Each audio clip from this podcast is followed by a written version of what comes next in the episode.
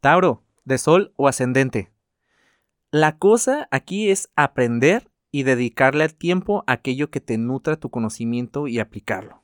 Ya sea que a lo mejor decides tomar un curso nuevo o a lo mejor eh, agregar nuevas capacitaciones en tu equipo de trabajo o contigo mismo o misma.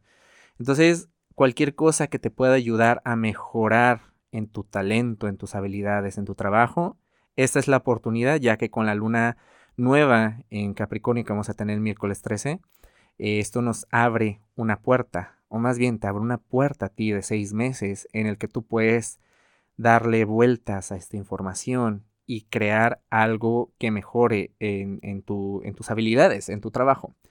También asuntos muy personales, muy de tu persona, de tu carácter, de tus patrones de conducta en el cómo te relacionas, te piden un cambio. Y probablemente venga a algo en lo que tenías mucho afán de controlar, pero ya no puedes controlarlo. Esto puede estarte generando frustración.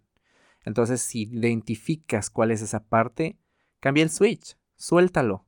Vas a dejar un espacio en el que te vas a dar cuenta que probablemente fluyes mejor. Grandes ideas en cuestiones de trabajo, pero te piden cambio en cómo haces las cosas. Resultará incómodo porque eres un signo de modalidad fija, entonces te gusta hacer las cosas como estás acostumbrado o acostumbrada. Pero míralo por el lado amable. No solo es, no solo es en cuestión de trabajo, sino también de cómo mejorar tu comunicación y en cómo haces las cosas con los demás, sobre todo si estás trabajando en equipo.